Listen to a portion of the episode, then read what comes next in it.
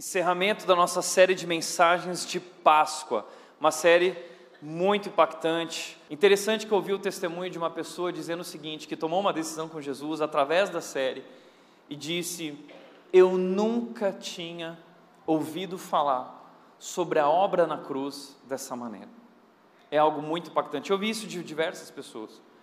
O, o tamanho sofrimento de Cristo, o que ele passou, o que o meu pecado causou. Eu nunca tinha entendido a obra na cruz, eu nunca tinha entendido porque Jesus tinha que morrer na cruz, e foi muito impactante. Muitas pessoas tomaram uma decisão, e a Bíblia diz isso: que o amor de Cristo ele, ele nos constrange, o amor de Cristo ele nos impulsiona, ele, ele mostra para nós eh, esse, esse amor que Deus tem por nós e essa nova vida que Deus tem para nós. E nossa tarefa agora é compartilhar sobre esse amor. A nossa tarefa agora é ser igreja e viver esse amor. Interessante que tenha acontecido um fenômeno no Brasil.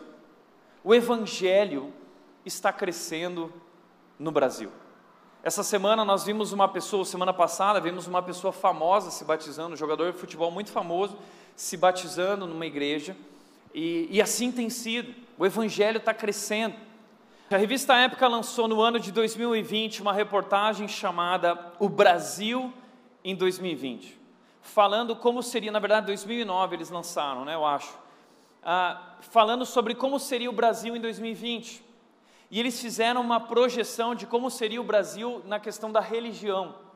E descobriram o seguinte: que o Brasil estava tendo um crescimento explosivo no meio dos evangélicos.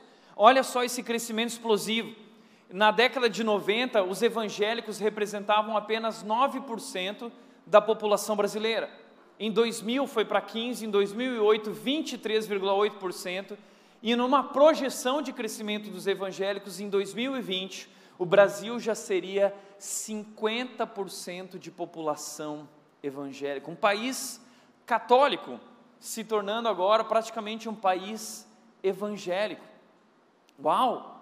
uma explosão no crescimento uh, dos protestantes, dos evangélicos. A mesma revista Época lançou depois uma reportagem chamada Deus é Pop, falando sobre uh, a popularidade da religião uh, no Brasil, mas especialmente entre a nova geração. Veja o que essa pesquisa disse. Uma pesquisa inédita revela que 95% dos jovens brasileiros se dizem religiosos. E eles estão em busca de novas formas de expressar a sua fé. Ou seja, o evangelho está na moda. Ser evangélico está na moda. Uh, vestir a camisa de Jesus está na moda. Ou então vestir o seguinte, eu quero mostrar para vocês, eu trouxe aqui um negócio, deixa eu mostrar.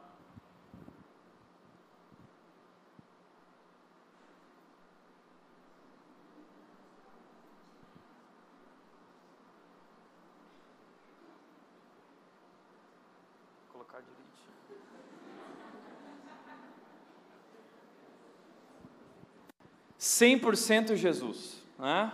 Tá na moda vestir isso aqui, tá na moda vestir isso na camisa, tá na moda tatuar coisas do meio evangélico, 100% Jesus, eu amo Jesus.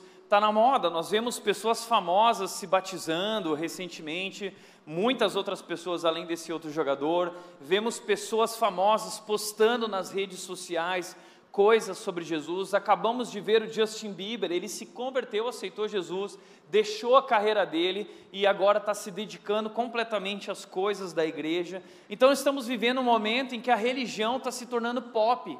Está na moda ser religioso, está na moda essas coisas do meio evangélico, está na moda falar sobre Jesus e está na moda vestir essa camisa dizendo assim: 100% Jesus. Está na moda. Agora, uma coisa que eu acho interessante é que, olhando para o crescimento do Evangelho, esse Evangelho não tem produzido transformação de vida. O Brasil continua o mesmo e até pior. Os evangélicos estão crescendo, mas não, tem, não está acontecendo uma transformação da nossa sociedade.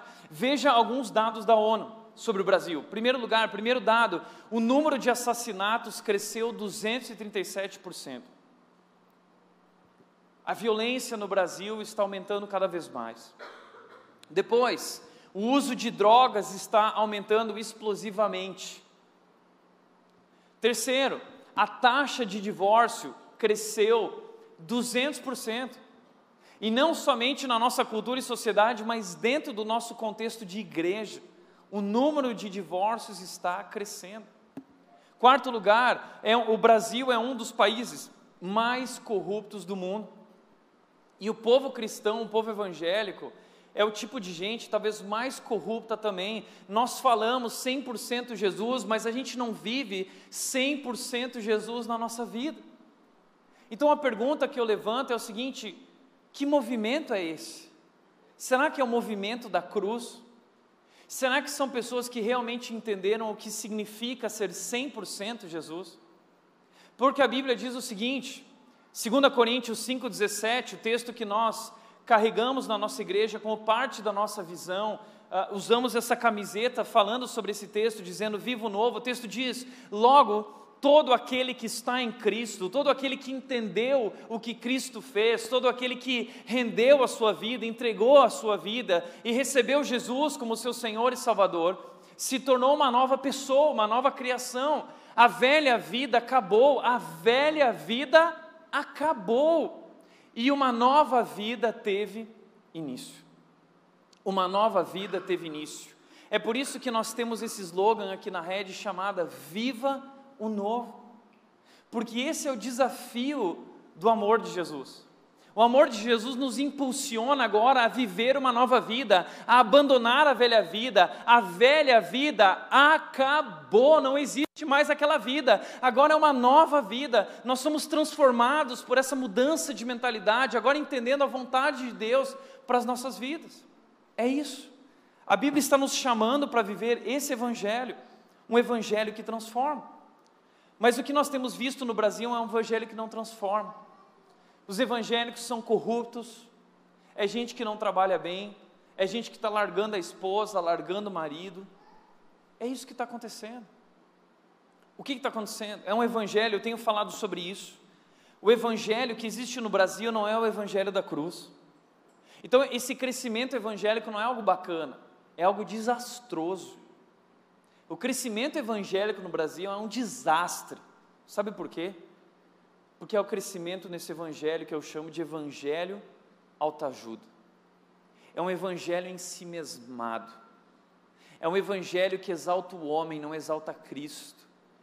É um evangelho que põe o homem no centro de todas as coisas, dizendo: Você é incrível, a cruz revela como você é incrível, a cruz revela como você tem valor. O evangelho da cruz não diz isso, o evangelho da cruz diz o seguinte: a cruz revela quão pecador você é, a cruz revela quão miserável você é, a cruz exalta a Cristo, mostrando que se não fosse o amor de Cristo, nós estaríamos perdidos. Então a cruz, o evangelho da cruz nos coloca no nosso lugar. Um evangelho não em si mesmado, mas outro centrado, voltado para os outros, servindo os outros e não pensando em si mesmo. Esse evangelho de autoajuda é um evangelho egoísta. É esse evangelho que se mistura com essas coisas que estão aí fora, que ficam inflando o nosso ego, amaciando o nosso ego, massageando o nosso ego, dizendo você é incrível, esse evangelho de autoajuda é o evangelho que promete saúde, que promete bem-estar, que promete dinheiro. O evangelho da cruz não promete dinheiro, não promete bem-estar, não promete saúde, pelo contrário, o evangelho da cruz promete coisas celestiais e não coisas terrenas. O evangelho da cruz promete perdão, promete aceitação, promete amor, promete transformação, não coisas. Tem muita gente que está buscando a Deus por aquilo que Ele pode dar e não por aquilo que ele é, e não por aquilo que ele fez. E esse evangelho de autoajuda, que tem o um homem no meio, centrado, que diz: Você é o centro do coração de Jesus. Esse evangelho é podre, e esse evangelho não transforma ninguém. Esse evangelho que coloca o homem, coloca você para cima, mas coloca Jesus para baixo. E por que eu estou falando isso? Porque aqui na rede nós pregamos o Evangelho da cruz. É um Evangelho que transforma. É o evangelho que, se a gente está falando 100% Jesus, então vamos viver 100% Jesus. Que a nossa prática combine com o nosso discurso, porque nós temos nos tornado isso. Nós somos aquilo que Jesus fala sobre os fariseus. Vocês são um povo que me honra com os lábios, mas o seu coração está distante de mim. Recentemente eu fiz um post, eu tive que retirar porque ele foi muito direto, falando sobre o cristianismo botox. O que, que é isso? É esse cristianismo de aparência. Deixa eu te falar uma coisa para você assustadora. Muitas vezes, quando eu estive aí fora pregando em congressos e às vezes junto com artistas cristãos, eu descobri a podridão do meio evangélico. Sabe por que a, a, a Red não apoia a marcha para Jesus? A marcha para Jesus é podre, é podre, é bancada para político, é financiada por político, é interesse de pastor querendo subir no palanque para aparecer e para fazer o nome dele, mas não fazer o nome de Cristo. Então nós queremos subir no trio elétrico, mas a gente não quer subir na cruz, a gente não quer carregar a cruz. Esse evangélico está podre desse evangelho está podre. Eu lembro de uma vez que, que eu não me reúno com um conselho de pastores de Indaiatuba, nem de cidade nenhuma. Eu lembro de uma vez que eu estava com um conselho de. A única vez que eu participei de um conselho de pastores, conselho de pastores de vinhedo. E aí veio um deficiente. E esse deficiente veio e pediu um clamor: olha, nós estamos precisando de ajuda, a população de deficientes é X, e ninguém nos ajuda, ninguém se importa com a gente. Eu vim levantar um clamor para as igrejas nos ajudarem, uh, para cuidarem, para receber os deficientes. Aí um pastor levantou e falou: ah, então tá bom, vamos orar por você, irmão querido. Ó oh, Senhor, abençoe os deficientes, que os deficientes, não sei o que. Amém. Pode ir, irmão querido, pode ir. Aí terminou isso, o pastor começou assim: bom, agora vamos falar sobre um segundo assunto, a marcha para Jesus. E a gente veio aqui discutir um rateio para a marcha para Jesus, porque o artista fulano de tal, naquela época, 10 anos atrás, cobra 25 mil, o artista fulano de tal cobra 30 mil, e o artista fulano de tal cobra 35 mil. Então, uh, você, a gente vai ter que ratear isso entre as igrejas. Nós nos levantamos e falamos assim, agora nós vamos sair da reunião. A gente não vai ratear nada para pagar artista cristão. Vocês querem fazer essas festas, vão fazer. Se nós vamos discutir rateio, a gente vai discutir rateio para os deficientes e não por artista cristão vir fazer show para crente, ficar gritando no meio da rua e queimando o filme dos cristãos. Então a verdadeira marcha para Jesus não acontece em festa. A verdadeira marcha para Jesus não acontece em cima de trio elétrico. A verdadeira marcha para Jesus acontece na doação, no sacrifício, no amor, na generosidade. Existe no meio do cristão uma máfia, no meio dos pastores, uma máfia da oferta. Sabe o que, que é?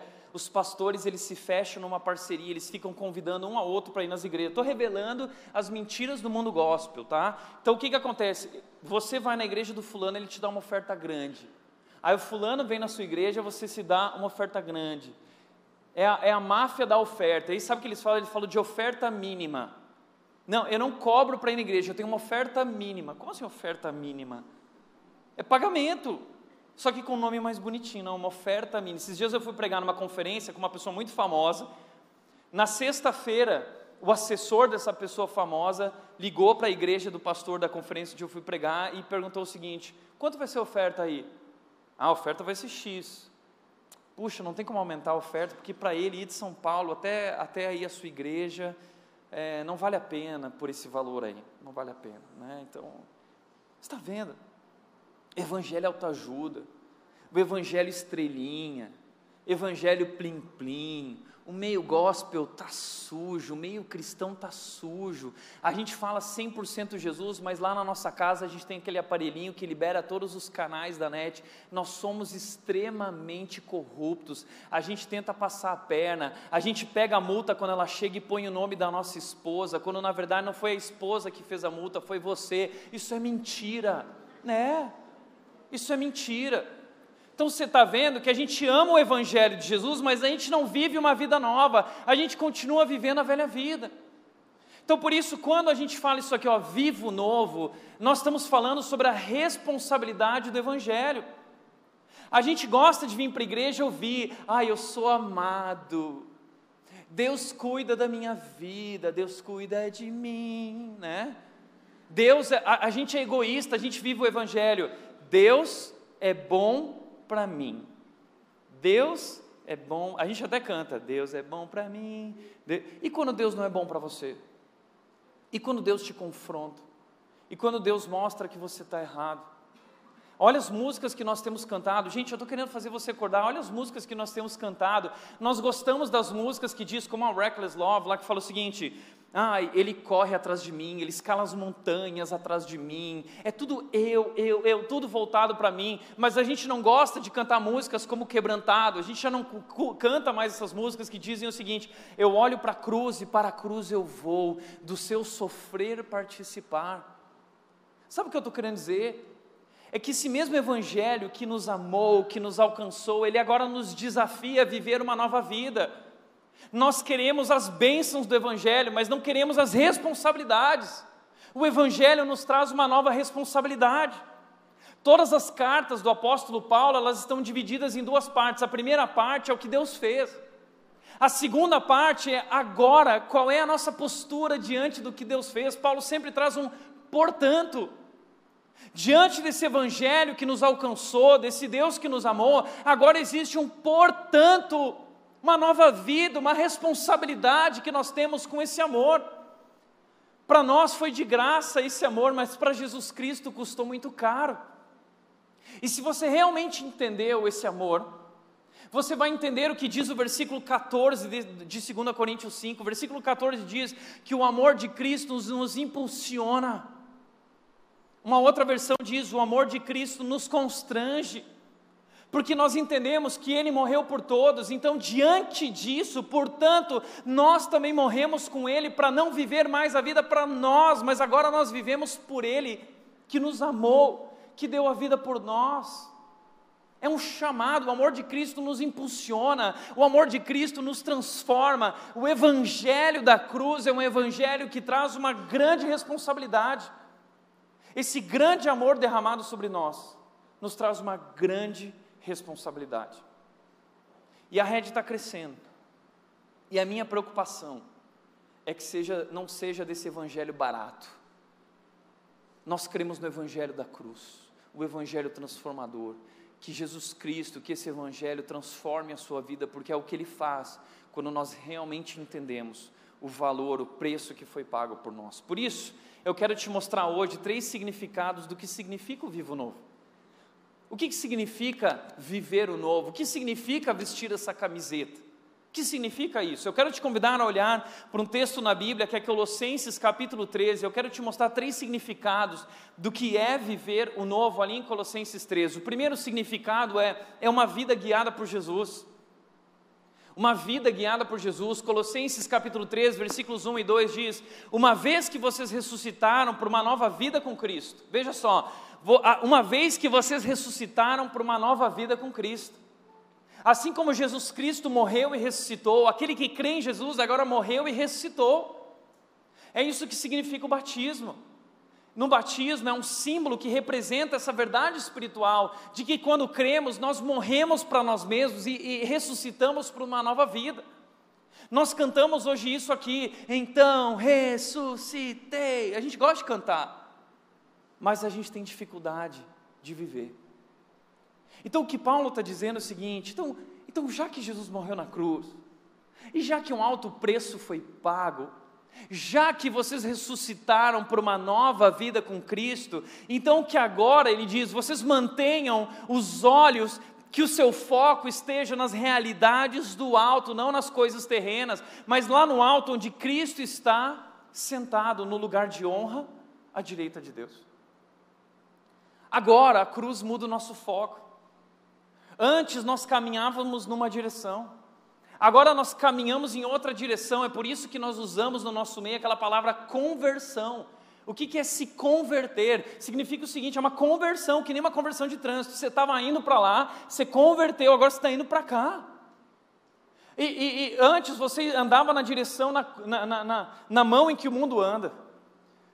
A palavra de Deus diz: a porta que conduz, o caminho que conduz à perdição é largo mas o caminho que conduz a Cristo é uma porta estreita, é um caminho estreito, é um caminho difícil. Então agora nós não caminhamos mais nessa direção, agora nós caminhamos nessa direção. Mas essa é uma direção contra fluxo. Essa é uma direção na contramão do mundo. E eu não posso tirar os olhos de Cristo, eu preciso manter os olhos fixos no meu Salvador, em Cristo, lembrar onde Ele está, lembrar que Ele está, porque agora eu tenho que viver na contracultura, eu vivo contra o fluxo, eu vivo contra o meu coração, eu vivo contra as minhas vontades, por quê? Porque agora Cristo está sentado onde? No trono, no lugar de honra, Ele já está governando. A Bíblia fala que Cristo morreu, ressuscitou para subir no trono, ele vai governar. E ele já começou a obra de restauração do mundo, mas ele começa pela minha vida e pela sua vida. E Cristo ainda não está governando o mundo, mas Ele vai governar um dia, vai ser feito tudo novo, novos céus, nova terra, mas Ele já começou essa obra de governo em nosso coração. Nós somos o povo da cruz, e o povo da cruz é governado pelo Rei da cruz. Ele já sentou no trono e ele está governando as nossas vidas. O que isso significa? Significa agora que nós não vivemos mais a, a, nossa vontade, não é mais a minha vontade, é a tua vontade. Jesus disse isso, que vocês orem dizendo: Venha a nós o teu reino. O que significa venha a nós o teu reino? É venha a nós o teu governo. Sabe o que você está dizendo quando diz assim, venha a nós o teu reino? É assume o controle da minha vida, Deus. Assume o controle da minha vida, porque reino é o lugar onde uma vontade exerce domínio. E no reino de Deus, a vontade de Deus, a vontade de Jesus, exerce domínio sobre nós.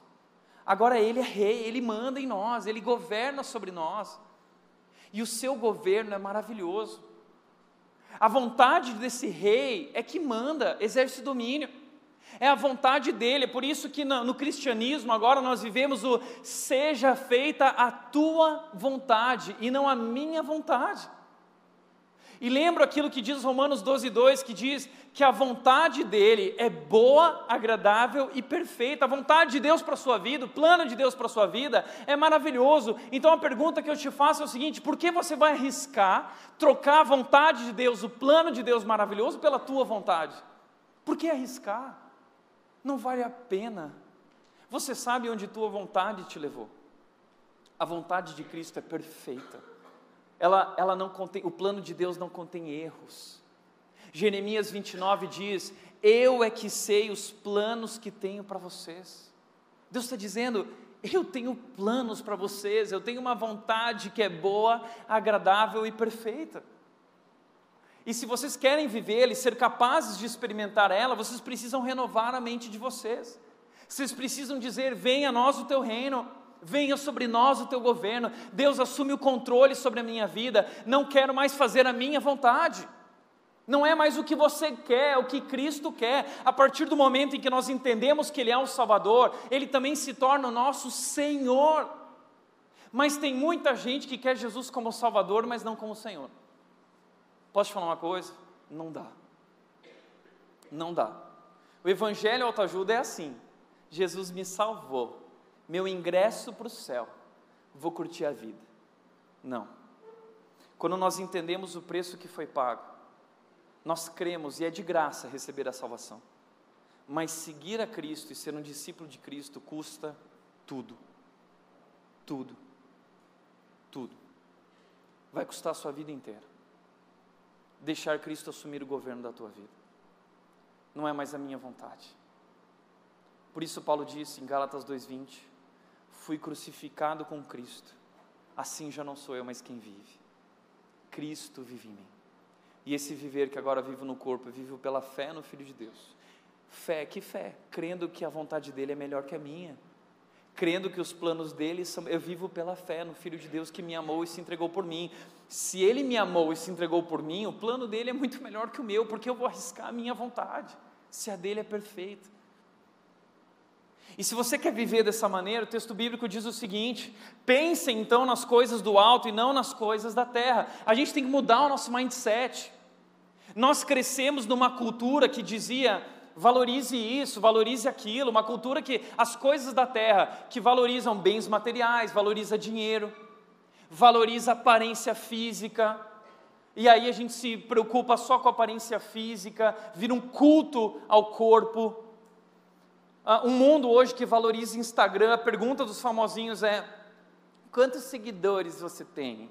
Ah, eu tenho X seguidores, a fulana tem X seguidores. Você é importante pela quantidade de seguidores. Que ridículo isso! Isso são as coisas da terra. As coisas celestiais são muito diferentes.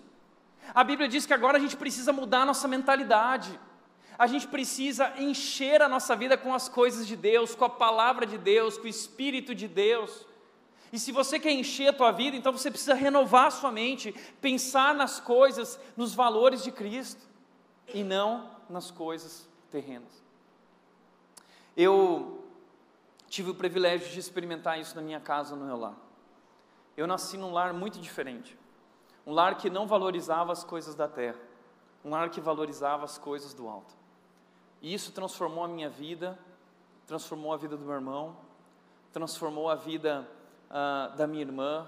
Todos hoje dedicados aos caminhos do Senhor, uma família que realmente amava a Deus. Eu lembro de um momento na minha casa, dentre tantos momentos, eu lembro de um dia que a minha família era simples, não tínhamos muitas condições. Ah, meu pai trabalhava no comércio, minha mãe não trabalhava, cuidava da gente.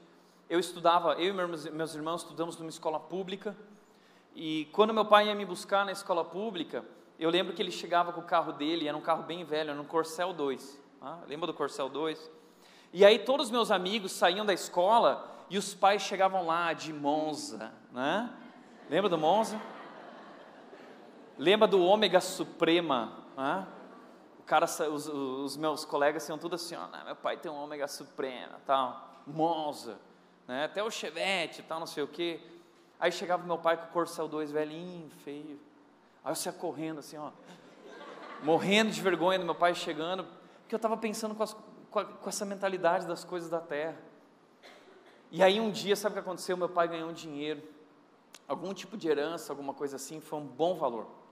E aí nós pensamos o seguinte, sabe aquela expectativa de família?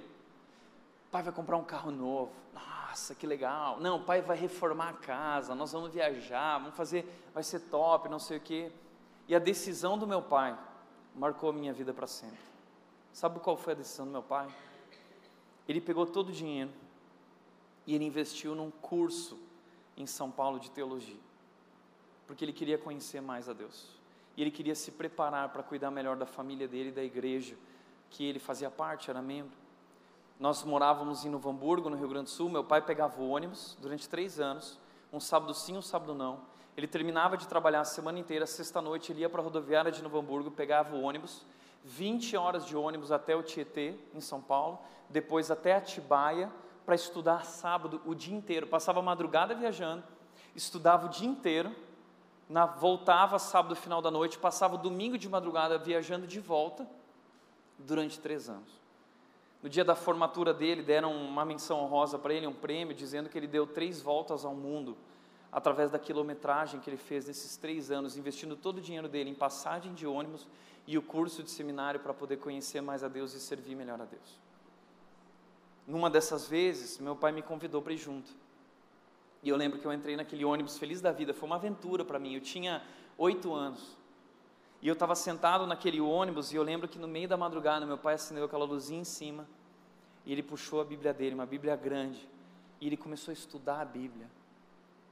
A madrugada inteira estudando a Bíblia e fazendo as tarefas do curso.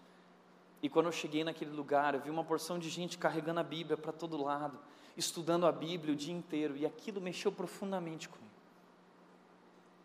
E se hoje eu estou aqui, é óbvio que foi por influência do meu pai e da minha mãe, que abriram mão de tudo na sua vida, para valorizar as coisas do alto e não as coisas terrenas.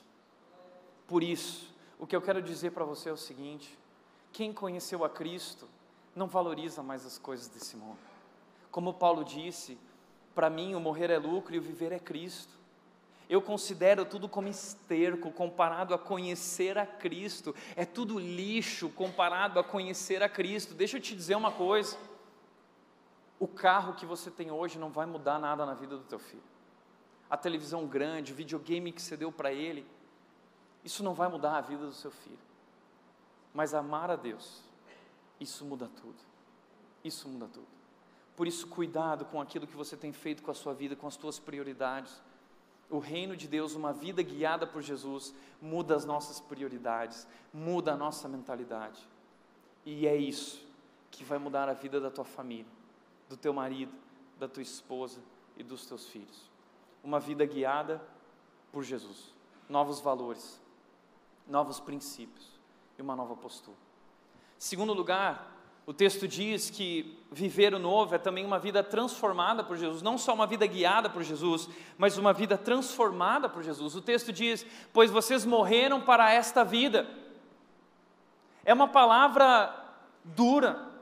Sabe qual é a verdade do Evangelho da cruz? A verdade da cruz é o que Jesus Cristo disse: Se alguém quiser vir após mim, tome a sua cruz, negue-se a si mesmo e me siga. Então o Evangelho da cruz nos convida também a tomar a nossa cruz.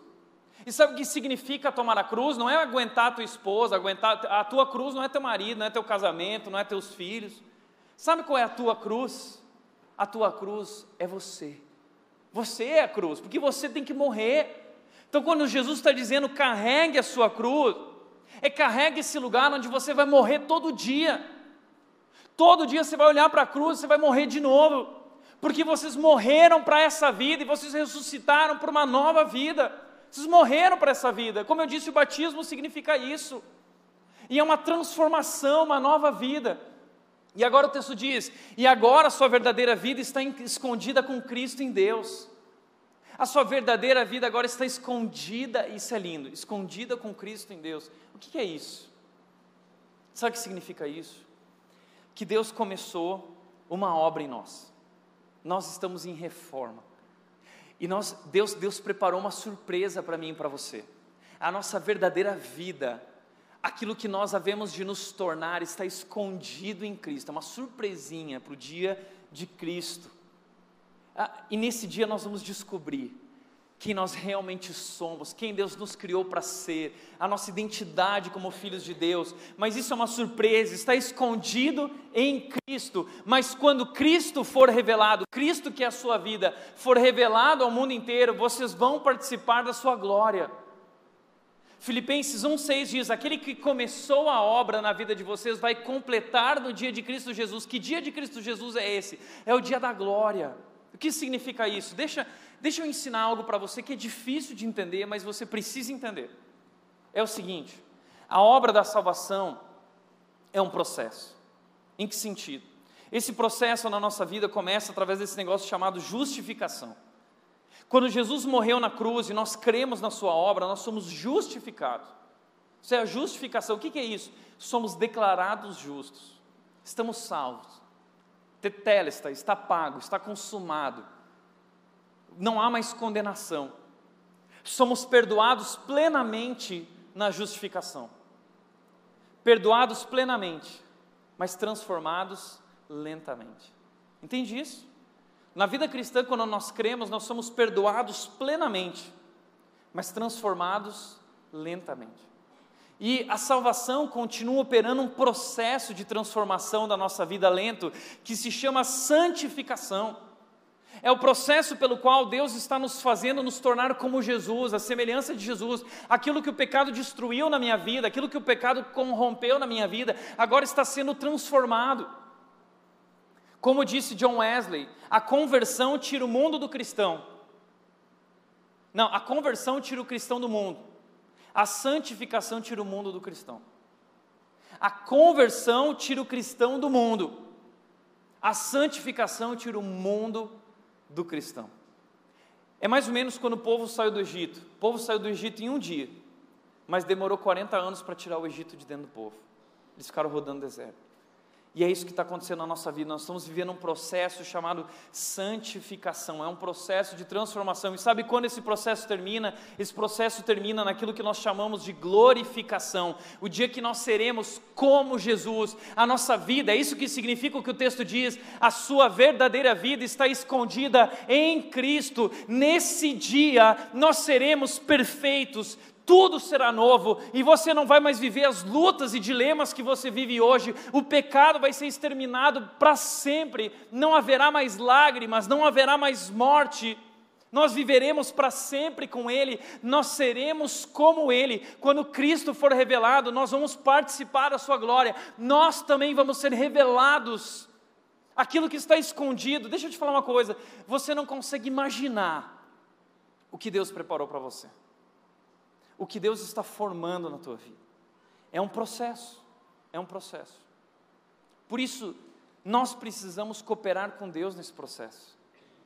Você está sendo transformado, nós estamos em reforma. Eu sempre digo isso aqui na rede. Nós éramos pecadores, mas agora estamos passando por um processo, estamos em reforma. Eu sempre brinco que a gente tinha que usar um cone na cabeça e dizer: estou em reforma. A cada dia estamos sendo transformados, como diz 2 Coríntios 3,18: segundo a sua imagem estamos sendo transformados com glória cada vez maior. O que significa isso? A sua imagem está sendo revelada cada dia mais na nossa vida, cada dia mais nós estamos nos tornando parecidos com Jesus, é isso. E a minha pergunta é essa: você está se tornando mais parecido com Jesus a cada dia? Você está crescendo. É, é, isso que nós falamos aqui na rede: levar as pessoas a um relacionamento crescente com Jesus. Estamos sendo transformados com glória cada vez maior, cada vez mais parecidos com Ele. E você deve cooperar com esse processo de Deus na sua vida, para viver o novo. Como que a gente coopera? O texto continua dizendo: primeiro lugar, abandonando a velha vida. Colossenses 3,5 diz: Portanto, façam morrer as coisas pecaminosas e terrenas que estão dentro de vocês. Façam morrer. Como disse o pastor Stott, a fé que aceita Cristo deve ser acompanhada pelo arrependimento que rejeita o pecado. Tem muito cristão que quer se batizar, mas ai, Jesus me aceita assim. Não, Jesus te aceita como você é, mas Ele te ama demais para te deixar desse jeito, Ele quer transformar a sua vida. E se o Evangelho não está transformando a sua vida, questione a tua salvação. Porque a Bíblia diz que a evidência de alguém que aceitou a Cristo, aceitou a fé em Cristo, é a transformação. Existem frutos. E se não há frutos na sua vida, significa que não há salvação. Talvez você acredite, ah, eu acredito em Jesus, mas se se acreditar, se se crer, não transforma a sua vida, ele não foi eficaz em sua vida. Sabe por quê? Ah, eu acho bonitinho Jesus ter morrido na cruz, mas eu não quero que ele domine a minha vida. Eu não quero entregar a minha vontade para ele. Então, meu amigo, você não é cristão. Uma coisa interessante que eu gostava que o pastor Ari Veloso dizia, ele dizia o seguinte: Eu creio que apenas 30% da minha igreja é cristão, é realmente convertido. Igreja Batista do Morumbi, 5 mil membros, e ele falava assim, um dos meus mentores: Eu creio que apenas 30% dessa igreja é verdadeiramente convertida. Pastor Eugene Peterson, que também já morreu, pastor americano, ele dizia: Eu creio que da minha comunidade apenas 20% é realmente convertido. Pastor Billy Graham, também falecido. Ele disse o seguinte para a multidão: ele dizia, Eu creio que apenas 10% aqui é realmente convertido. Eu vou parar por aí, porque se Billy Graham 10%, imagina Tiago Matos. Né? Vamos parar por aqui na rede. Sabe o que eu estou querendo dizer? Eu não considero todo mundo que frequenta a rede cristão. O que a gente tem aqui é a multidão. Mas entre a multidão existem discípulos, pessoas que creram e que renderam sua vida, vontade ao Senhor. E essas pessoas que aceitaram a Cristo, a Bíblia diz, nós somos chamados a rejeitar o pecado, o arrependimento que rejeita o pecado, isso é óbvio. Se o pecado destruiu a nossa vida e nos trouxe condenação, e Cristo precisou dar a vida por nós, por que nós vamos continuar pecando?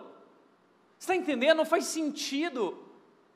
Não faz sentido aquilo que derrubou, que esmagou Jesus Cristo na cruz, eu vou continuar vivendo tudo aquilo, não faz sentido nenhum.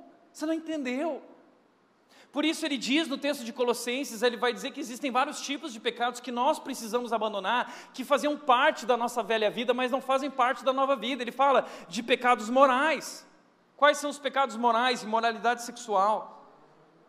Ele fala de paixão sensual é, é, é, ele fala também de impureza, sabe o que, que é? São atos pecaminosos relacionados à, à sexualidade, mas não só atos, são desejos errados. Nós precisamos agora rejeitar tudo isso. Imoralidade é a infidelidade conjugal. A infidelidade conjugal, ela pode ser é, é, é, real, presencial, ou ela pode ser digital. Você pode trair sua esposa, seu marido pela internet. Você pode trair sua esposa e seu marido pelo WhatsApp, pelo Instagram, pornografia. Você pode trair seu marido, sua esposa no coração, no pensamento. A Bíblia diz: se você olhar com desejo impuro, você já adulterou. Nós temos que rejeitar isso, nós somos chamados para uma nova vida, uma nova postura, temos que abandonar os pecados morais. Paulo também continua em Colossenses falando sobre pecados sociais que têm a ver com os nossos relacionamentos. Ele fala que o primeiro é a ganância, é querer o que é dos outros. Ele fala também sobre os desejos maus, é, é pensar mal dos outros, querer o mal para os outros. Ele vai falar também sobre a linguagem obscena. Ele vai falar sobre maledicência, fofoca, maldade, mentira, raiva, ira. Nós temos que abandonar tudo isso. Mentira. Eu fico abismado com a quantidade de pessoas mentirosas dentro da igreja. Gente que mente na cara dura. Só que a, a Bíblia diz que a mentira é a própria face do diabo, porque o diabo é o pai da mentira.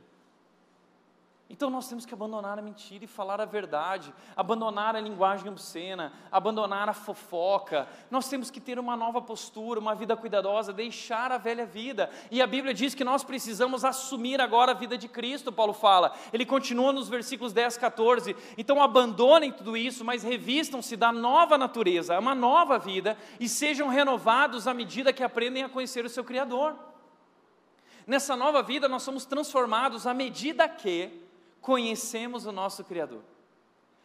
Sabe qual é o teu papel agora? É conhecer Jesus. É, é, é, é, levar as pessoas a um relacionamento crescente com Jesus, porque é assim que nós somos transformados. É assim que nós vamos assumindo a vida de Cristo, conhecendo Cristo. Se você quer assumir a vida de Jesus, viver como Jesus, ser como Jesus, você precisa conhecer Jesus. E à medida que você vai conhecendo Jesus, você vai se tornando como Jesus, é o que o texto diz, e se tornando semelhantes a Ele. Nessa nova vida, Cristo é tudo que importa. Nessa nova vida, Cristo é tudo que importa. Deixa eu te perguntar uma coisa: o que, que importa para você hoje? O que importa hoje é o teu emprego? O que importa hoje é o teu relacionamento? O que importa hoje são os teus filhos. Você posta lá, a razão da minha vida. É sério? Os teus filhos são a razão da tua vida? Graças a Deus que na vida dos meus pais nós não fomos a razão da vida deles. Eu nunca fui a razão da vida dos meus pais. Cristo era a razão da vida deles. E é por isso que hoje eu estou aqui. Porque se eles tivessem feito eu e meus irmãos a razão da vida deles, provavelmente eu não estaria aqui. Sabe o que nós estamos fazendo? Estamos tirando Cristo do trono. Estamos colocando nossos filhos no trono. Estamos tirando Cristo do trono, estamos colocando o trabalho no trono. Estamos colocando outras coisas lá, estamos adorando o nosso trabalho, estamos adorando os nossos filhos, estamos adorando tudo aquilo que Deus nos deu, estamos construindo uma relação com aquilo que Deus nos deu, que deveria ser a nossa relação com o próprio Deus. Não troque as coisas. Filhos são importantes, mas existe uma ordem de prioridades, Deus em primeiro lugar. O pecado é um amor fora de ordem. Se você ama mais teus filhos do que a Deus, isso vai destruir a sua vida e a vida dos seus filhos. Se você ama mais o trabalho do que a Deus, isso vai destruir a sua vida e o seu trabalho, a sua carreira, a sua história. Nessa nova vida, Cristo é tudo que importa. Amar a Deus é tudo que importa. E aí o texto diz: Ele vive em todos. O Espírito, quando nós cremos em Jesus, o Espírito vem viver em nós, e através do Espírito de Deus, Cristo, Jesus Cristo habita em nós, Ele vive em mim, Ele vive em você, deixe Ele viver. Já não sou eu mais que vivo, como disse Paulo, Cristo vive em mim. Diga isso, já não sou eu quem vivo, fui crucificado naquela cruz, assim como Cristo. Eu carrego a minha cruz, assim já não sou eu mais quem vivo, mas Cristo vive em mim, Ele vive em todos nós. Então vamos deixar Ele viver em nós, deixe Cristo fluir, preencha a sua vida, nutra a sua vida com Cristo, com o Espírito de Deus e deixe sua vida ser transformada, assumir a vida de Cristo. E quando entendemos dessa vida guiada por Jesus, transformada por Jesus, nós entendemos que viver o novo é também uma vida dedicada a Jesus. Uma vida dedicada a Jesus. E, e, e aí Paulo vai falar da prática. E o que, que eu faço na prática então agora? Ele vai falar de três áreas, especialmente. Primeiro, ele vai falar no contexto da igreja. Ele vai dizer: visto que Deus os escolheu para ser seu povo santo e amado, Deus os chamou para ser igreja. A primeira coisa que faz parte de alguém que creu no Evangelho da cruz é esse negócio chamado igreja. Visto que vocês foram chamados para ser o seu povo santo e amado, então revistam-se de compaixão, de bondade, de humildade, de mansidão, paciência. Sejam compreensivos uns com os outros e, e perdoem quem os ofender dentro da comunidade. O texto está falando sobre comunidade, sobre igreja. Perdoe quem os ofender dentro da igreja. Sabe por quê? Se tem uma coisa que vai acontecer na sua história de igreja é que você vai ser ofendido. As pessoas vão errar com você, que nem família. Existe aquela frase: amar é nunca ter que pedir perdão. Não, amar é ter que pedir perdão o tempo todo. E dentro da igreja você vai ter que pedir perdão o tempo todo. E vai ter que perdoar o tempo todo. Eu sempre falo que o vocabulário do casamento é me perdoa, te perdoo, me perdoa, te perdoo. A mesma coisa dentro da igreja. Se a gente quer viver até o dia de Cristo Jesus, é me perdoa, te perdoo, me perdoa, te perdoo. Como diz aquele ditado, a igreja lá no céu, ó que glória a igreja aqui na terra é outra história. Nós estamos em reforma. E nós somos ainda temos resquícios do pecado. Deus está retirando de nós essas feridas. Ah, Deus está trazendo à tona o que existe de ruim em nós, está nos transformando, mas nesse processo, o relacionamento que gera intimidade gera conflito. E nesses conflitos somos ofendidos, ficamos chateados, magoados. Quanta gente vira e fala assim: não vou mais na igreja porque a igreja me machucou muito. Você não entendeu a nova vida em Cristo. Você machucou muito a Cristo, mas Ele te perdoou. Agora te machucaram muito menos do que você machucou Cristo e você não quer perdoar. É por isso que o texto está dizendo: lembre-se de que o Senhor os perdoou, de modo que vocês também devem perdoar. Vocês vão ser feridos, machucados o tempo todo. Para de ser mimimi esse evangelho Nutella que te ofendem, mas você não quer perdoar. Você ofendeu a Cristo infinitamente. Você machucou Cristo infinitamente. E Ele te perdoa, e se você entendeu esse perdão, nós somos chamados para viver esse perdão. Para com esse negócio eu não vou mais na igreja porque já fui muito ferido, não quero me relacionar mais, eu me relaciono à distância. Para com isso, nós somos chamados para ser o seu povo santo e amado. Revistam-se uma camisa nova, uma roupa nova. A ideia é essa: vestir uma camisa de compaixão, de bondade, de humildade. Para de ser um orgulhoso, achar que você é melhor que o teu irmão. Você não é nada. Nós somos iguais diante de Deus. Ele diz mansidão, paciência. Essa obra vai durar até o dia de Cristo Jesus. Paciência com o teu irmão. Paciência. Mas perdoem uns aos outros. E ele continua dizendo: acima de tudo, revistam-se do amor que nos une em perfeita harmonia. Como esse relacionamento é possível? É possível através do amor.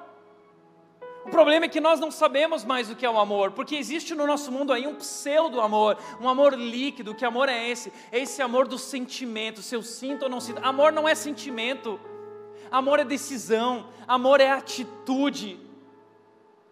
Amar é, é dar a sua vida. Amor é uma pessoa. Amor é Jesus Cristo, em Cristo nós entendemos o que é o amor, e 1 João 4,19 diz: Nós amamos porque Ele nos amou primeiro, revistam-se desse amor de Cristo que se doa. Quem quer amar sem sofrer não vai amar, amar dói.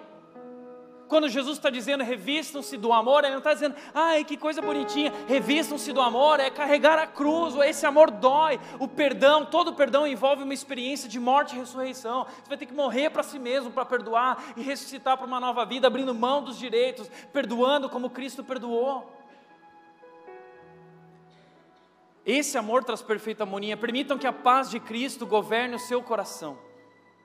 A paz de Cristo governando o nosso coração. O que significa isso? A paz de Cristo é uma convicção de que o nosso passado foi perdoado por Ele, de que o nosso presente está sendo guiado por Ele e que o nosso futuro está garantido com Ele. Guarda isso. A paz de Cristo é uma convicção de que o nosso passado foi perdoado por Ele, que o nosso presente está sendo guiado por Ele e que o nosso futuro está garantido com Ele. E essa convicção traz paz, descanso, conforto e ela reverbera nos nossos relacionamentos. Se eu tenho paz de Cristo e com Cristo, eu tenho paz com o meu irmão.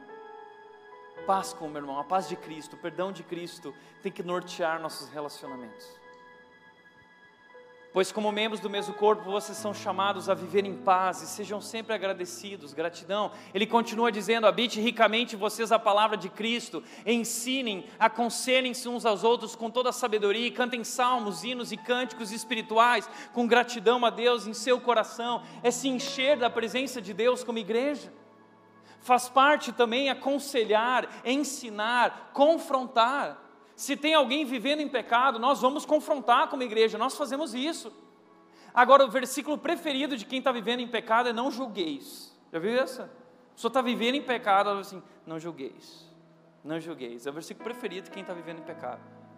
Mas a Bíblia diz: se teu irmão pecar, vai lá e confronta ele com amor. Se alguém for surpreendido em pecado, vocês vão lá e restauram ele com mansidão. Restaurar é confrontar. E se a pessoa não se arrepender, a Bíblia diz: confronta com a liderança. E a Bíblia diz: se ele não se arrepender e viver uma vida obstinada, coloca para fora. Você está entendendo?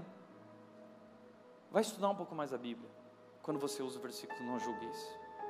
A Bíblia diz que nós precisamos ensinar a palavra de Cristo, confrontar na palavra de Cristo aconselhar, nós somos família, nós temos um compromisso. Se eu vejo meu irmão pecando e destruindo a sua vida e não sendo responsável com a salvação, nós precisamos nos posicionar. A Bíblia diz: quem fere por amor mostra lealdade.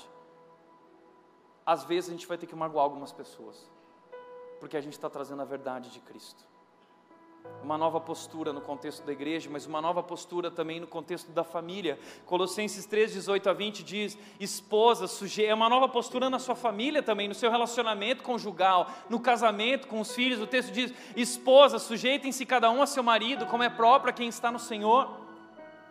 Maridos, ame cada um a sua esposa e nunca trate com aspereza Filhos, obedeçam sempre a seus pais, pois isso agrada o Senhor. Pais, não irritem seus filhos para que eles não desanimem. Sabe o que significa isso? Significa uma família transformada. Jesus Cristo, o Evangelho da cruz, transforma a sua relação com seu marido, transforma a relação com a sua esposa, transforma a relação com seus filhos, transforma a relação com seus pais, transforma tudo. Eu acho tão lindo eu sempre me emociono contando a história da minha família. E não tem nada a ver comigo, tem a ver com meus pais. Eles amaram a Deus, eles abriram mão de tudo por amar a Deus. Como, como é bacana crescer numa família que é dedicada a Jesus. Como é bom. Pais que estão servindo na igreja levam os filhos para servir juntos.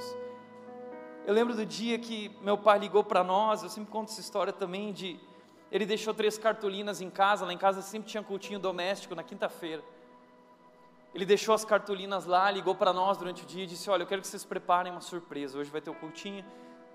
Uma surpresa para sua mãe. Vocês vão escrever num cartaz, vocês vão escrever Provérbios 31, 30. A beleza é enganosa, a formosura é passageira, mas a mulher que tem meu Senhor será elogiada e reconhecida. Escrevemos lá. Vocês vão fazer uma coroa, vão fazer um cedro. E aí eu lembro que chegou a noite, a gente estava ansioso. Meu pai chegou, saiu do carro, a gente jantou.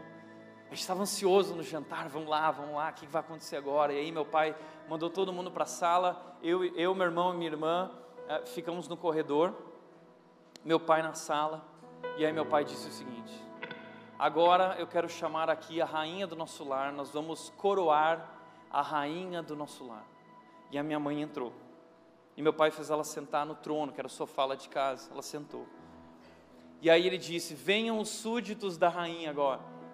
E aí nós entramos, meu irmão com a coroa, o cedro, eu com o cartazinho, né?